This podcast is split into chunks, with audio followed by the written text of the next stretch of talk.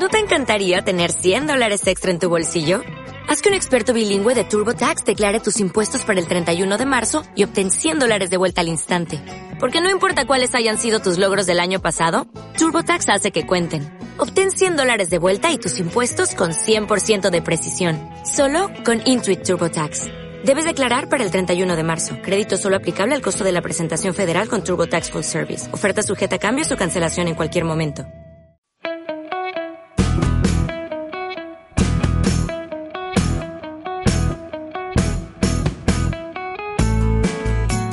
Caiso de Noí, Onguío Torri, bienvenidas, bienvenidos. Esto es La Pizarra de la Innovación, el podcast, y estamos en Begoñespi Castola.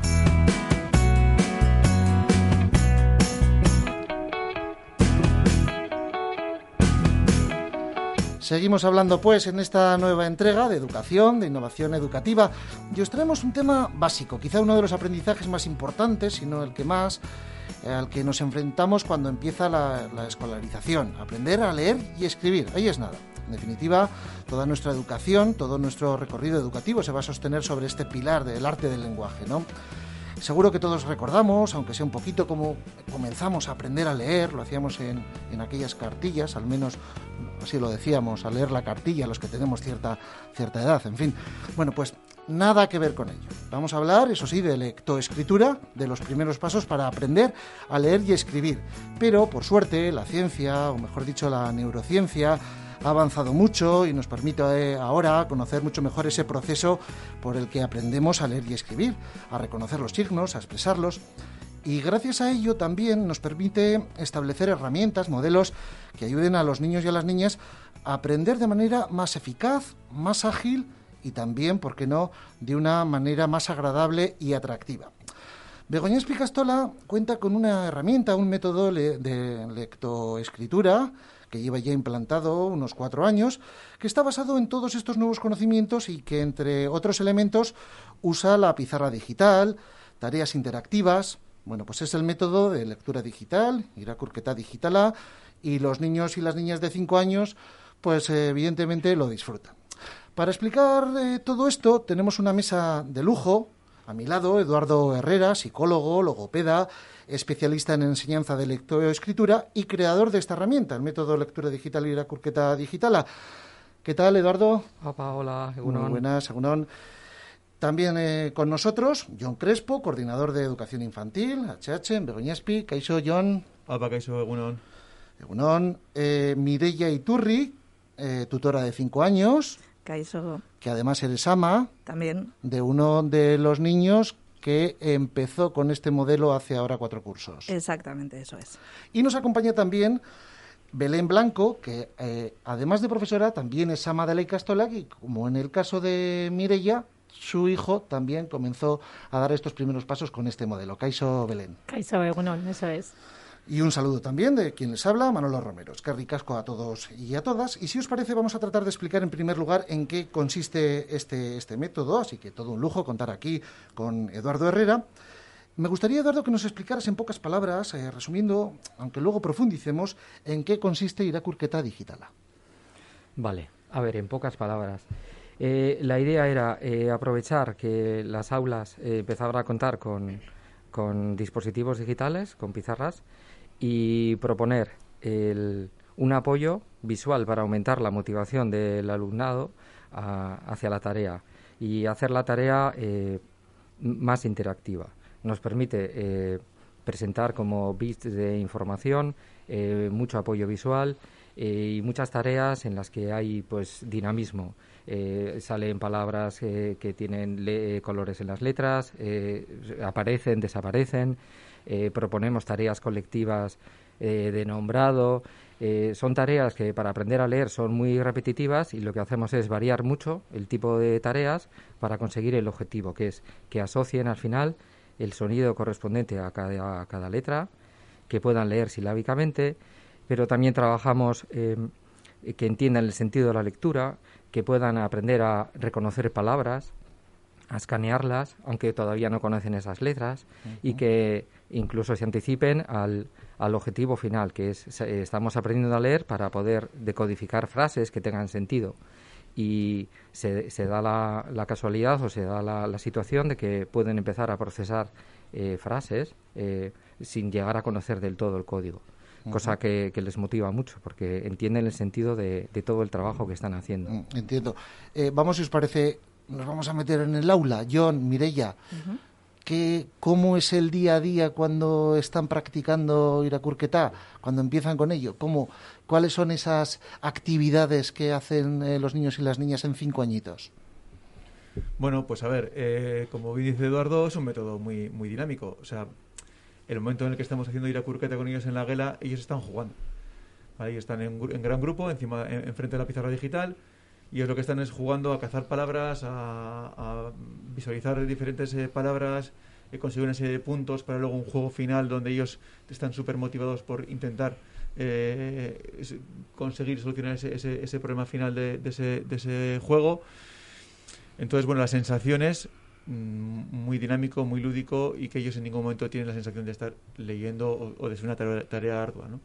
Sí, yo creo que además, apoyando un poco lo que dice John, ¿no? O sea, ellos lo viven de una manera totalmente diferente a lo que hacíamos antes. Es un, es un juego, eh, hay un objetivo claro que es la lectura, por supuesto, pero también hay un objetivo que es esa segunda parte, ¿no? Esos puntos que consiguen para un, un efecto mariposa.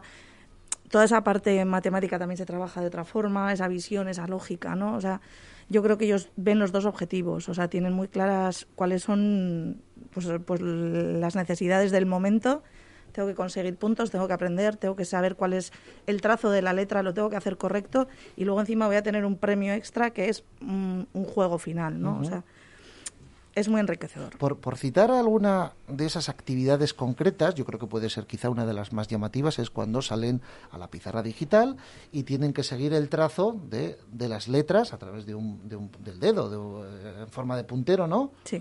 ¿No? Eh, esto van consiguiendo poco a poco dominar, no, vamos, o, ver eh, cómo se realiza, cómo se traza esa, esa letra, ¿no? Es, es algo así esta, esta actividad. Sí, al final es, una manera eh, de, asegurarte, pues como siempre nos dice Eduardo en, los cursos de formación, ¿no?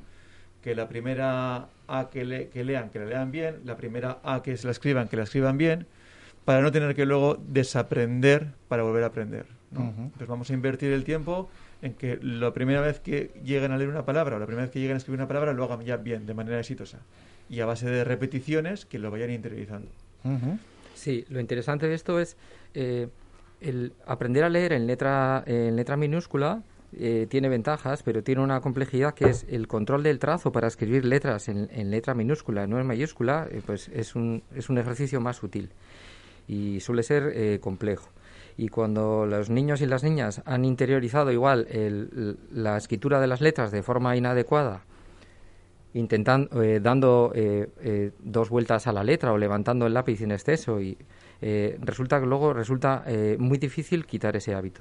Y lo que hemos comprobado es que si trabajamos eso desde el principio, les damos un soporte en pizarra digital, lo pintan con el dedo y la aplicación les va indicando si van bien o mal, lo que hacemos es que sin darse cuenta y jugando, ellos, ellos y ellas interiorizan el, la dirección correcta del trazado de letras.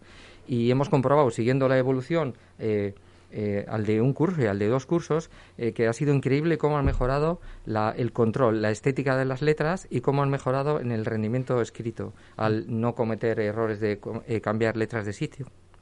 comerse, la, comerse alguna letra. y además que lo viven como un juego. Es que es, ha sido muy eh, interesante. Mm, mm, Belén, mm, bueno, yo no sé si aprendiste, eres muy joven, no sé si aprendiste con la cartilla clásica que aprendimos los demás.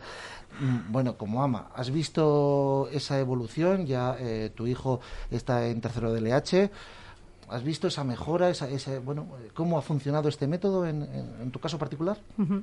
Eh, bueno, pues eh, cuando, cuando estaba en infantil, al terminar segundo, me acuerdo en verano pues eh, que íbamos por la calle y empezó como a leer un poco las, las matrículas, las marcas ¿no? de, de, los coches. Entonces ahí nos dimos cuenta y dijimos, ahí va, este ya da un pasito, ya va a empezar a, leer, empieza ya a decodificar. Entonces, bueno, luego al año siguiente, en tercero de, de infantil con Mireia, yo creo que, que para él fue fue muy divertido, porque ya no tenía que estar decodificando, que fue un poco la ruta que, que él empezó, ¿no? La ruta fonológica. Entonces él empezó de otra manera, eh, mucho más lúdica, y yo recuerdo que venía muchas veces a casa y, y me decía, Juama, hemos conseguido no sé cuántos puntos. A mí no me decía, he estado repasando el trazo de la letra. No, no, él me decía, hemos conseguido no sé cuántos puntos y el viernes que viene vamos a comprar ventiladores y un montón de cosas. Que él, él- él principalmente eh, se basaba en el juego, en el juego, en el juego, en conseguir puntos. La importancia de la motivación en Eso el aprendizaje, diría- diríamos que a nivel general, pero también desde estos primeros momentos, ¿no? Esto lo habéis notado como, como profesores, como andereños, esa importancia de esa motivación, ¿no? Sí, la importancia de la motivación de ellos y luego yo también eh, resaltaría un aspecto también muy importante que nos ha dado, por ejemplo, este método, que es, es ya a nivel de profesorado la seguridad que hemos ganado en saber que lo que hacemos lo hacemos bien, en saber eh, que si hay algún tipo de, de dificultad en algún alumno vamos a tener conocimiento de eso o por lo menos detectado a esos alumnos desde bien pronto. El hecho de que ya tengamos una sensación de que no se nos escapa nada y que es un método, pues bueno, muy muy bueno porque nos permite te- tener todos los aspectos de, de la escritura controlados y luego también que ese cambio a primaria no sea un cambio, sino que sea una transición. Porque eh, como profesores de, de Begoña Espicastola, esto no es una metodología que de repente se introduce, se pone de, de la noche a la mañana en el aula y ya está. No, ha habido un proceso de formación, entiendo, con el que habéis adquirido los conocimientos oportunos para que los chavales eh, puedan, puedan trabajar en ello, ¿no? Eh, hablo de formación del profesorado. Sí, al final empezó un poco primero analizando a ver qué El método. programas de lectoescritura podía haber mm, que nos gustaran, ¿no? O que en los que pudiéramos eh, creer, porque no estábamos muy convencidos de, lo, de que lo que hacíamos eh, fuera lo mejor. Entonces, bueno, ahí estuvimos un poco conociendo diferentes métodos hasta que coincidimos con, con Eduardo, nos explicó un poco su, su enfoque, su manera de entender. Al final es una persona con muchísima experiencia y, y bueno, pues cuando nos explicó en qué se basaba su método, pues nos dimos cuenta que, es- que realmente ese método era el que el que valía, ¿no? el que funcionaba. Y Ujú. bueno, una vez decidido el método, pues ya todas las formaciones con Eduardo. Y además eso, o sea, desde el principio ha sido una persona cercana, o sea, la que mm, toda duda, todo, todo lo que hemos tenido nos ha ido solucionando en el momento, nos ha ayudado en el camino, ha ido poniendo pues, pues todo, todo lo que tiene de su parte a todas nuestras sugerencias, a todo lo que nosotros íbamos pidiendo. O sea, yo creo que en ese sentido, además de la formación, hemos ido como muy acompañados. Ujú. Sí, yo sí que yo eh, desde mi punto de vista eh, el proceso fue inverso y, y para mí ha sido igual de satisfactorio, ¿no? A ver, mi- yo llevo toda mi vida trabajando con, eh, con dificultades de aprendizaje, con niños y niñas con, eh, que tenían grandes problemas para aprender a leer. Y solo, eh, siempre les cuento, estoy en este mundo, solo voy a congresos de este tipo y solo leo informes eh, eh, de este tipo. La evidencia científica ya nos enseña eh, cuál es el momento ideal para enseñar a leer, cuáles serían los pasos, desde eh, hasta el, el- el orden de las letras que vamos a incorporar. Y entonces, cuando desde la Icastola contactan, para mí fue eh, una experiencia muy positiva. Eh, trasladar al profesorado que tenía unas ganas eh, impresionantes de, de, de mejorar en su trabajo. Eh, cogimos la línea base, vimos cómo estaban leyendo el alumnado hasta ese momento, que por cierto era muy buena, era muy difícil de mejorar, y a partir de ahí empezamos con una primera generación eh, trabajando. Eh, por supuesto, el profesorado eh, le transmití todo el conocimiento que pude y, y he visto que la, la respuesta ha sido in- increíble. La motivación no solo de los niños, sino también porque el recurso lo hace mejor el, el profesorado y su implicación. Y entonces yo creo que ha sido la, la clave del éxito. Y, y ese es un poco eso. Yo creo que lo que me han transmitido ellos es un poco eso, la idea de una cosa muy estructurada que ayuda mucho, facilita el, el- el seguir con el proceso, el cambio de, del ciclo de infantil a primaria y continuar todos el, el proceso en la misma dirección. Y, y además em, tiene una base científica. Quería, quería preguntártelo, Eduardo, porque, bueno, de hecho te dirigías hace unos meses, eh, o hace un tiempo, a, a las familias, vía online, en estos tiempos de, de pandemia. Les explicabas un poquito todo el proceso. Eh, desde ese punto de vista científico, ¿por qué este método es más eficaz, más ágil? Bueno, al final, eh, a ver, no es el es eficaz porque es está estructurado, es eficaz porque es motivador y sobre todo es eficaz, que es lo que les transmitía y hemos comprobado con la experiencia, es, es especialmente eficaz con aquellos que tienen dificultades. Entonces, lo que nos demuestra la, evidencia científica es que la lectura es un proceso no es tan natural como el aprendizaje del habla. Nuestra especie lleva hablando 200.000 años, solo llevamos 2.000 años leyendo con un método eh, alfabético y sabemos que eh, hay cerebros con más facilidad para, para aprender a decodificar y hay otros con, con más dificultades, que no tienen tanto talento digamos que ah, la gente que tiene una habilidad media o tiene facilidad para aprender a leer va a aprender de cualquier manera y con cualquier método. Yo siempre digo que podrían aprender a leer hasta boca abajo, pero luego va a haber un porcentaje de la población a, la que no le va a ser tan fácil aprender a leer. Eh, eh, con, ese, con, con, esa población es la que es muy importante. ¿Cuándo empezar? ¿Cómo empezar? Eh, ¿Qué pasos seguir? Y la clave para mí del éxito es que, además, en este trabajo de interactuar con ellos y el conocimiento que tiene el profesorado del proceso, eh, hace que detectar las dificultades eh, muy pronto. Y sabemos que la detección precoz es la variable más importante. Entonces, lo que hemos visto, yo y esta misma mañana en la Icastola estamos cogiendo, seguimos cogiendo la muestra de la lectura y estamos viendo cómo, cómo están leyendo hoy los de segundo y primaria. Vale. Lo interesante es que lo que encontramos que el nivel lector de los alumnos de segundo y primaria es impresionantemente bueno y que no vemos eh, nadie con grandes dificultades. ¿Por qué? Porque si alguien ha tenido grandes dificultades se han detectado hace unos cuantos años, cuando tenían entre 5 y 6 años. Es decir, que se iguala un poquito los ritmos de aprendizaje. Eso es. Lo que conseguimos al final, los resultados nos han dicho que, que los parámetros medios no han mejorado mucho eh, eh, los buenos ya eran buenos antes. Lo que ha mejorado mucho es que los grupos son más homogéneos.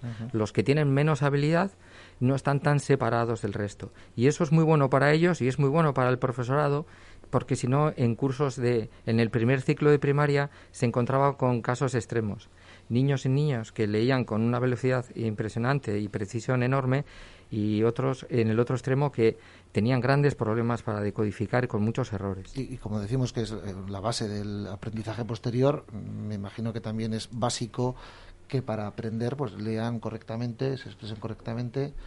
Eh, me imagino que también influye en el resto de, materias, en el resto del aprendizaje, ¿no, John? Sí, al final porque lo que decíamos, ¿no? la lectoescritura es, básica en el proceso de aprendizaje y, y tenerlo interiorizado de, una manera exitosa pues te da gran garantía de éxito en tu proceso de, de, aprendizaje, ¿no? Eso iba, puede, ser ya de cara a primaria, ¿no?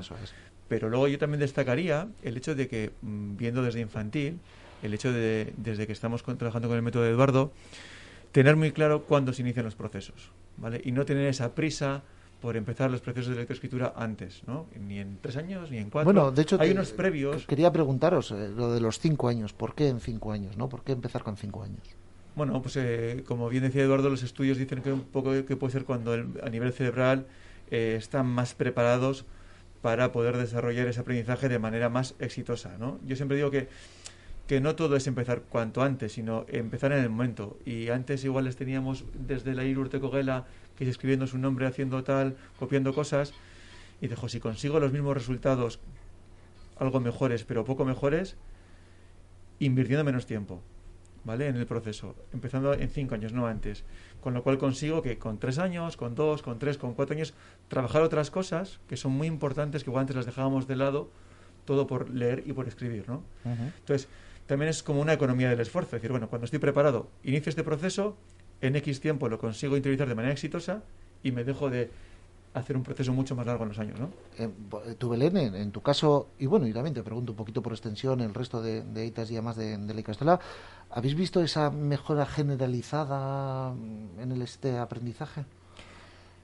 Eh, yo un poco con, con, el resto de machos que, que solemos juntarnos, eh, en principio eh, todos los peques a los que tenemos alrededor leen bien, tienen una lectura exitosa y leen y comprenden lo que leen, que es fundamental, porque muchas veces se queda en la lectura pero no, no llegan bien a, la comprensión. Entonces yo en principio la experiencia que tengo es positiva y la gente que conozco también. Aquí la idea es, al final, lo que buscamos es la competencia lectora. Competencia lectora implica eh, tener eh, facilidad y una mecánica, leer con fluidez y sin errores, luego tener capacidad de acceder a la información que viene en el texto, recordarla y hacerla tuya. Eh, en esta fase y con, con, este trabajo lo que hacemos es la parte de poner las bases de, respecto a la mecánica, facilitando. Lo que no queríamos era que para adquirir la competencia lectora, o sea, para desarrollar la comprensión en el futuro, a partir de, segundo de primaria que eh, la falta de mecánica fuera un problema que impidiera avanzar en ese sentido. Entonces, la idea es intentar que, los alumnos y alumnas lleguen al máximo nivel eh, de mecánica a ciertos cursos para poder ya trabajar lo que es procesos superiores, ya trabajar eh, pues eso, la comprensión lectora. En un principio, eh, este método se aplica durante todo el curso de Posturte, de cinco añitos. Se extiende también un poquito a primero de, primaria, ¿no? A lo largo de, no sé si del primer trimestre, de medio año. Eso es, eso es lo que tiene, porque el, tiene la ventaja de poder es un proceso en el que no hay prisa, sino que se ponen las bases. Eh, no, quiero entrar en detalles técnicos, ¿no? pero se, se trabaja mucho discriminación fonológica, que es fundamental, habilidad de ellos para distinguir los sonidos, los fonemas que, que, son los que representan las letras. Eh, eh, velocidad de nombrado, memoria fonológica. Entonces es un proceso que es acumulativo. Y es muy interesante porque nos permite empezar a trabajar en cinco años y es un proceso que avanza a lo largo de todo tercero infantil y termina eh, en primero de primaria. Entonces, y da continuidad, aunque sea un cambio de ciclo y aunque haya un cambio de, de profesorado, incluso cuando hay cambios físicos de, de espacios en, centros escolares que cambian de edificio. No es el caso, ¿eh? Pero entonces, y facilita mucho, porque la persona que, que continúa con ese aprendizaje en primero de primaria recoge al grupo y sabe dónde están y continúa con el mismo, con el mismo sistema, cosa que a veces no es fácil hacer. Y para mí esa es la clave del éxito. Nos permite poner las bases y trabajar a un ritmo constante y no excesivo.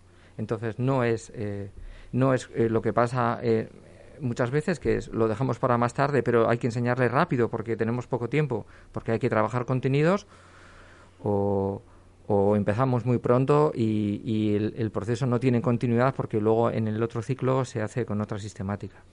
Para mí yo creo que eso es una de las claves de... Por, cierto, hablábamos de, bueno, de cómo el profesorado guía al alumnado en este, eh, en este sistema, en este método. Eh, un poco al hilo de lo que decía Belén, las familias tienen también una parte importante, una parte significativa en este proceso de aprendizaje. ¿Tienen que apoyar a los críos desde casa em, con algún tipo de material o no tiene por qué? Bueno, verás, pues muchísima, eh, muchísima importancia e implicación. Eh, la familia en este aprendizaje, como en todos los demás y en todos los contextos, es vital. De hecho, es otra cosa que la Icastola cuida bastante porque cuando empezamos la, cada, cada nueva promoción, digamos, es, el proceso se empieza volviendo a juntarse con el profesorado y hay una charla con las familias en las que se les explica un poco eh, lo que vamos a hacer y por qué y lo que y lo importante que es el, el trabajar y el apoyo eh, en casa. Y sobre todo eso eh, y guiarles un poco para que también sepan qué se está haciendo cuando haya algún niño o niña con alguna dificultad mayor que, los demás, eh, que sepan el porqué, que sepan que se está trabajando, se les dan pautas y, y, yo creo que les tranquiliza mucho. O sea, yo creo que ayuda a que todo el proceso sea eh, menos estresante. Porque hay veces que de verdad que cuando hay niños y niñas que, que no tienen facilidad para todo esto, eh, el proceso se puede convertir un poco en una pesadilla y para las familias también. Oye, que, podríamos decir, bueno, una quizá una crítica que, está por ahí, que, bueno, es que siempre recurrimos a la tecnología para todo, ¿no? E incluso para el aprendizaje. Bueno, la tecnología es buena, bien, bien utilizada, entiendo, ¿no? Em, el niño, la niña, al final termina leyendo sobre papel y escribe sobre papel, ¿no? Sí, bueno, a ver... Sí, a ver, eh, el tema de la tecnología nosotros también, pues bueno, eh, sí que consideramos que es un elemento importante, pero bueno, como tú dices también en su justa medida, ¿no? Eh, a ver, en este caso son tiempos muy cortos los que están eh, con la lectoescritura. Son todos los días una sesión de 40 minutos a lo, sumo, ¿no? Eh, nos sirve para que ellos estén muy motivados. Nos sirve para que ellos lo vivan como un juego. El que es bueno demuestra que es bueno. Al que le cuesta un poco más, no evidencias delante del grupo que le cuesta, ¿vale? Eh, y para ellos eh, es que les facilita mucho el proceso. No es dejarles solo delante de una ficha y el que puede lo hace y el que no puede, pues bueno, tiene que pasar por la angustia de pedir ayuda porque no se ve capaz, ¿no? Eh, pizarra digital y luego también con, con los iPads, porque encima de, Eduardo ha desarrollado luego también una aplicación pues para trabajar el trazo, ¿no? La importancia de trabajar el trazo, que claro, llevarlo al papel de primeras cuando ellos primero hace falta hacer en, en pizarra digital, luego con el dedo, en el iPad y luego dar ese tercer paso al papel. Yo creo que, que, Eduardo ha conseguido eh, integrar muy bien la tecnología en, un principio para luego poco a poco ir dando ese, paso al papel. ¿no? Entonces, la experiencia nos dice que, que, el, tránsito es muy bueno. Sí, y además, y además un poco pues al hilo, ¿no? O sea, eh, esa, esas pantallas que, han, que ya forman parte de, de nuestros niños en, muchos, en muchos aspectos. Desde la cuna muchas veces. Sí, exactamente.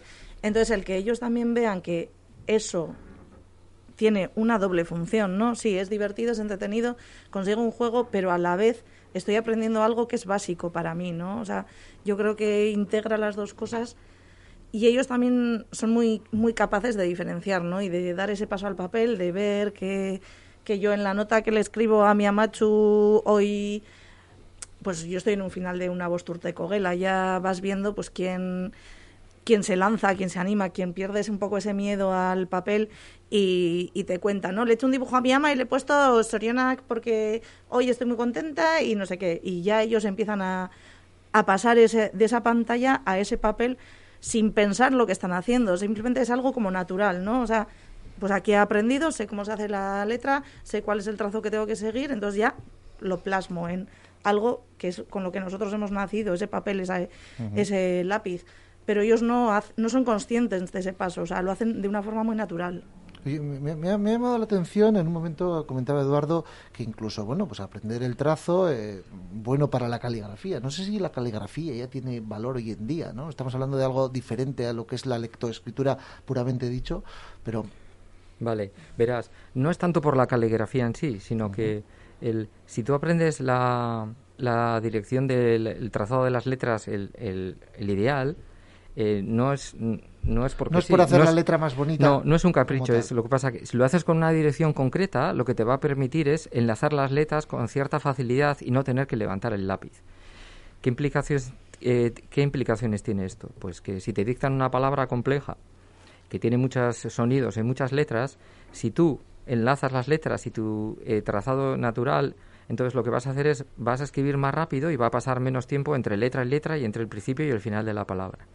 Si no tienes interiorizado el trazo correcto, vas a tener que hacer gestos extras, vas a tener que levantar el lápiz muchas veces y eh, entonces lo que haces pasa más tiempo y lo que lo que se ha comprobado es que entonces tu memoria, que es la que está reteniendo los sonidos, eh, falla, los sonidos se te escapan, las letras las inviertes. Entonces, no es tanto por estética, sino como por automatismo en, en el proceso. Entonces, al final consiguen transcribir más rápido si lo haces con la dirección adecuada. Y sobre todo, lo que decíamos de la tecnología es la tecnología no es mejor por ser tecnología, es para hacer lo mismo, pues igual es mejor hacerlo en papel, pero en este caso concreto sí que es una gran diferencia trabajar el trazo sobre el papel o sobre un soporte digital con el dedo que te lo reconozca y que además te da el feedback al momento, que puedo practicar yo solo, porque me dice el modelo, me dice cómo lo tengo que hacer y si lo hago bien, eh, me dice que lo he hecho bien y si lo hago mal, me anima a que lo repita otra vez. Y luego eso, por supuesto, se transmite, se transfiere al papel, que es nuestro objetivo pero digamos que te da ese recurso más. Y, desde, el parte desde la parte de, la lectura, un poquito lo que decía Belén, de esa comprensión, no sé si, Eduardo, tú a lo largo de, tu trayectoria has visto en muchas ocasiones pues niños que han aprendido a leer, pero que realmente no saben lo que están leyendo. No, no sé si ese ha sido un problema generalizado en la educación de las últimas décadas. A ver, yo creo que ha sido un problema siempre, y siempre lo habrá. A ver, eh, ¿qué sabemos? En la comprensión de lo que más depende de lo que más es de la velocidad lectora. Pero no solo depende de eso, eso, eso es una de las variables, porque todos conocemos gente que lee bien, rápido y sin fallos, pero no comprende nada de lo que lee, pero también conocemos el caso contrario, de niños y niñas que su lectura no es para nada fluida, eh, cometen errores, pero no sabemos cómo, pero milagrosamente sí acceden. O sea, la comprensión lectora es un proceso bastante complejo. Necesitas memoria para recordar lo que has leído, procesar sintácticamente, habilidad para eh, estructurar la información y relacionarla. Eh, también sabemos que es importante relacionarlo con tus conocimientos. O sea, cuando tú lees algo, eh, tu cerebro activa tus conocimientos que tienes sobre el tema. Y a partir de ahí se va montando, es como un castillo cada vez más complejo. Pero por eso, la base y la variable que podemos dominar es la, mecánica lectora en esta fase. Em, vosotros habéis notado un poquito pues esa, esa, mejora también de la comprensión a la hora de expresarse en el aula. ¿Cómo veis a los, a los niños y niñas de cinco añitos en, estos tiempos? A ver, nosotros fundamentalmente es lo que comentábamos antes. Hemos notado muchísimo, muchísimo, eh, más que la comprensión, porque todavía este, son, estamos iniciando el proceso, ¿vale? Y eso se, veía más en finales de primero, en segundo, ¿vale? Sobre todo hemos, hemos notado eh, el hecho de eh, ganar mucho en seguridad. ¿Vale? Insisto en el tema porque al final, cuando el maíz andereño cree en el método, siente seguridad en el método, lo transmite, sabe cómo hay que trabajarlo, eh, tú no generas ningún tipo de nerviosismo en el alumnado. Cuando tú ya tienes alguna cierta presión porque tienes que trabajar un ámbito, dices si, si llegaré no llegaré, ya te empiezas a poner nervioso y ellos lo notan, ¿no? Entonces, hemos ganado sobre todo, cuando comentamos muchas veces entre nosotros en infantiles, el hecho de que ya iniciar el proceso de lectura no te suponga un nervio a ti extra, sino digas, jo, qué seguridad me da el conocer este método, el ir trabajando este método, el saber que este método continúa en primaria, que yo, según yo deje la clase, el tutor de primera y primaria coge ese mismo grupo, sabe dónde, dónde se ha quedado, repasa ciertos temas y continúa con la misma seguridad. Entonces, para nosotros eso ha sido una, una gran clave. Y no solo de cara primaria, también en, nuestra trayectoria diaria. O sea, tú en un momento, si por cualquier razón tienes que faltar, la persona que viene sabe perfectamente dónde estás, puede seguir perfectamente. John puede entrar en Miguela, puede dar la clase él, que sería exactamente igual que si la hiciese yo. O sea, esa parte favorece muchísimo el, la tranquilidad diaria. O sea, el, el que ellos vean que mm, tú no estás, perfecto. O sea, yo voy a seguir y voy a seguir totalmente estructurado, sé cómo va una sesión, sé en dónde me tengo que posicionar, en qué momento necesito el dedo, en qué momento no, en qué momento me tengo que levantar, sé cuál es el orden, o sea, es muy estructurado, muy fácil para ellos y para nosotros y para cualquier persona que entra en clase. Por cierto, que, aprenden en grupo, de manera cooperativa, un poquito, eh, valores también importantes para los siguientes aprendizajes. Mm, otra ventaja más, quiero decir, ¿no? Otro valor añadido, el, poder, bueno, pues como en otros, eh, como el trabajo basado en proyectos, en la propia Castola, ¿no? El valor del aprendizaje en grupo, cooperativo, en tal de lana. Sí, sí, eh. trabajan en grupo, salen en grupo, los, los, se les proponen actividades en las que pueden conseguir puntos, pero los puntos son para, para toda la vela, para todo el aula, no son para ellos. Y eso hace que eh, les motiva mucho, porque cuando salen igual toca un grupo aleatorio de tres que son especialmente buenos y sacan muchos puntos, todos están contentos porque los puntos son para todos. Mm. Y los que tienen más dificultades y consiguen los que pueden, pues todos valoran porque lo que consiguen son para todos. Y la última cosa que yo sí quería comentar que no ha salido es lo de... Lo, lo que estamos comprobando ahora es que a pesar de... El, en estos días estamos eh, haciendo una valoración de cómo van en los cursos y comprobando cómo el, el, sistema también facilita, eh, por la situación que nos ha tocado vivir, eh, cuando ha habido confinamientos y han tenido que trabajar desde casa, qué facilidad para eh, conectarse, continuar con la aplicación, ellos ver qué ejercicios tenían que seguir haciendo, hacerlo hasta colectivamente, cada uno, todos conectados desde casa, y lo que ha facilitado eso, que es en un momento vital en el que ha habido meses que se ha tenido que parar el, el proceso de trabajo presencial, pues estamos viendo que, que para nada yo creo que se, se está viendo afectado el, proceso. Pues y eso ha sido eh, o sea ha sido para mí fundamental en este en estos años en este año que nos ha tocado pues eh, me parece un, un, remate perfecto para, para, esta charla para este podcast de, de innovación Barricuncha de Narvela y lo vamos a dejar por hoy eh, seguramente nos volveremos eh, a ver aquí delante de estos micrófonos. Os doy las gracias. Es que Eduardo, es que ricasco John, es Mireia, es que ricasco Belén por tus aportaciones. Eh, hasta la próxima. Solamente recordamos que este podcast lo podréis eh, escuchar tanto en la web de Begoñespi y Castola, en el apartado de Barricuncha en Arbela, la pizarra de la innovación, el podcast, también subido en las diferentes plataformas, en Spotify, en Evox y en Apple Podcasts. Así que hasta la próxima. Agur. Agur.